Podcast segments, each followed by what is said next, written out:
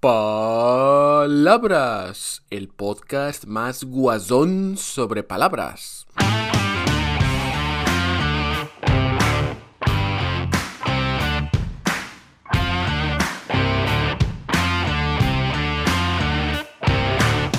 Hola, hola, ¿qué tal? Soy Borja Odriozola y estás escuchando un nuevo episodio de Palabras, el podcast sobre palabras. Y por si acaso eres de esas personas que no empiezan los podcasts desde el principio, sino que ves el último y dices, ¡Ale! Empiezo aquí.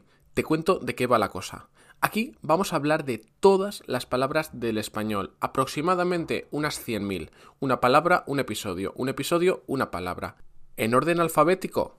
No, en el que tú elijas. Si quieres enviar tu palabra favorita, te vas a borjaprofe.com barra palabras y desde allí me envías un audio.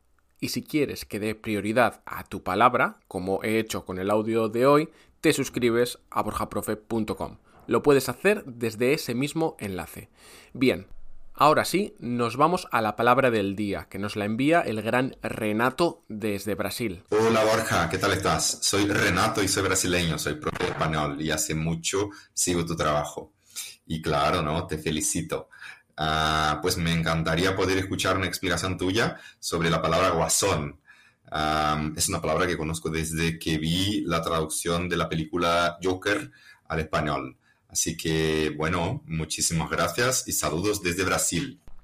Saludos para ti también, Renato, y me encanta que hayas enviado esta palabra porque va a la raíz de un conflicto tremendo que tenemos entre Hispanoamérica y España. Y además, en este episodio, tú vas a tener que posicionarte. No vale eso de, no, los dos tienen su parte de razón. No, no, o estás en un bando o estás en el otro. No hay término medio. Pero antes de hablarte de este conflicto, vamos a dar un poco de contexto. Vayamos a la palabra guasón. Un guasón es una persona burlona, bromista, alguien que acostumbra a hacer bromas a los demás. Si te digo la verdad, en España no es muy común utilizar la palabra guasón, pero sí estar de guasa, es decir, estar de broma. Cuando alguien hace una broma o no estamos muy seguros de si lo dice en serio o en broma, decimos que está de guasa.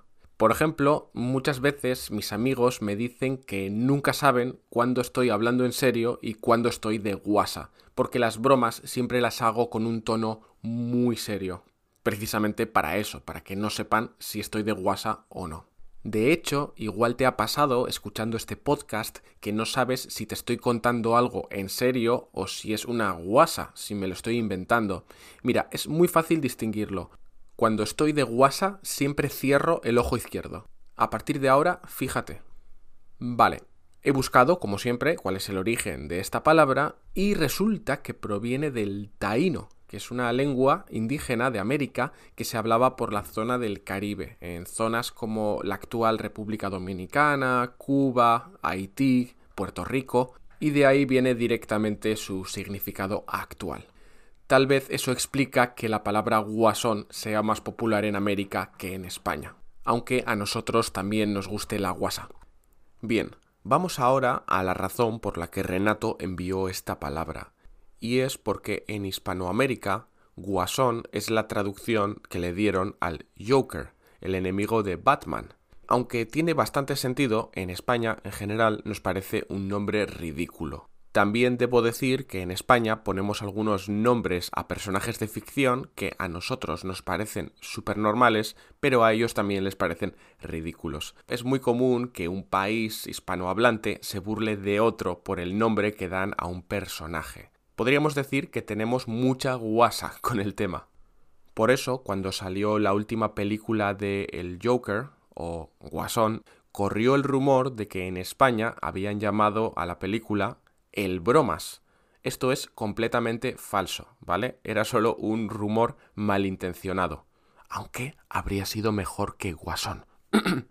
Así que he pensado que hoy vamos a hacer una batalla final de nombres ridículos en Hispanoamérica y en España. Y al final tendrás la posibilidad de votar si estás escuchando este episodio desde Spotify, porque he dejado una encuesta donde podrás elegir dónde ponemos los nombres más ridículos, si en Hispanoamérica o en España. Empecemos por Hispanoamérica. Como hemos mencionado al Guasón, vamos con otro personaje del mismo universo, Catwoman. En España la llamamos Catwoman, manteniendo el nombre en inglés, pero en Hispanoamérica se la conoce como Gatúbela. Claro, como va disfrazada de gata, alguien pensó, pues Gatúbela.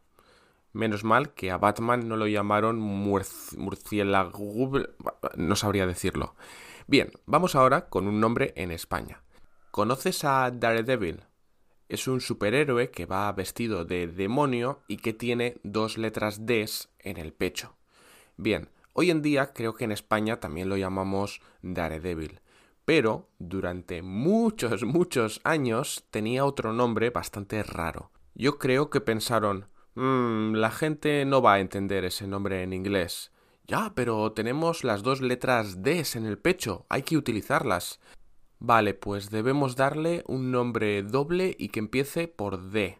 Mm, ¿Qué tal Dan Defensor? Sí, Daredevil se llamó Dan Defensor en España muchísimo tiempo. De hecho, a mí me suena normal, porque cuando era niño mi padre me leía cómics de Dan Defensor. Volvemos para Hispanoamérica. Seguro que conoces muy bien a los dos robots que aparecen en todas las películas. Voy a decir sus nombres en inglés. R2D2 y C3PO.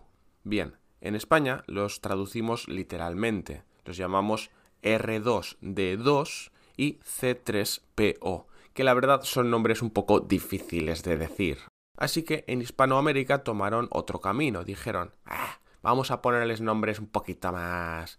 un poquito más... que se entiendan, ya sabes. Así que C3PO pasó a ser C3PO y R2D2 se convirtió en...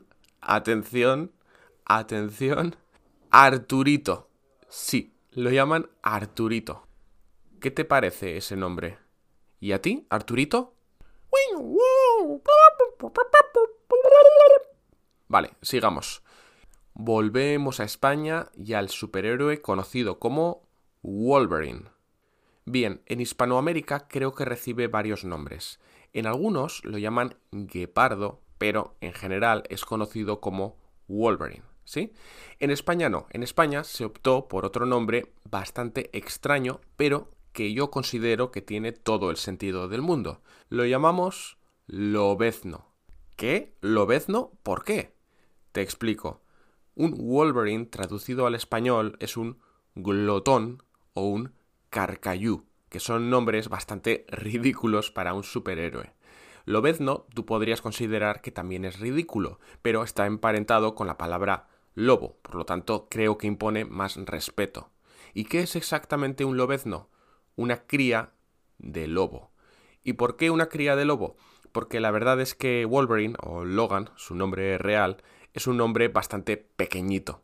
Creo que por eso tiene ese nombre original de Wolverine, o glotón, que es un animal pequeño pero muy agresivo. Nosotros en España optamos por el nombre lobezno porque muestra a ese lobo que no es grande pero que sí es potencialmente peligroso. Así que yo defiendo lobezno a muerte. Y si no estás de acuerdo, pues... ¡Snicked! Los fans del cómic lo entenderán.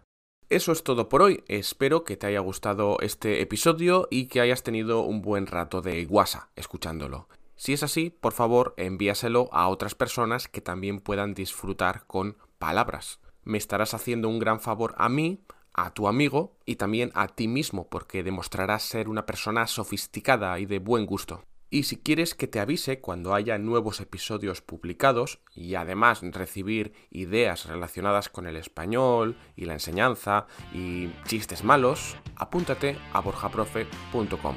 Te dejo el enlace en la descripción del episodio. Nos escuchamos en el próximo. Hasta pronto.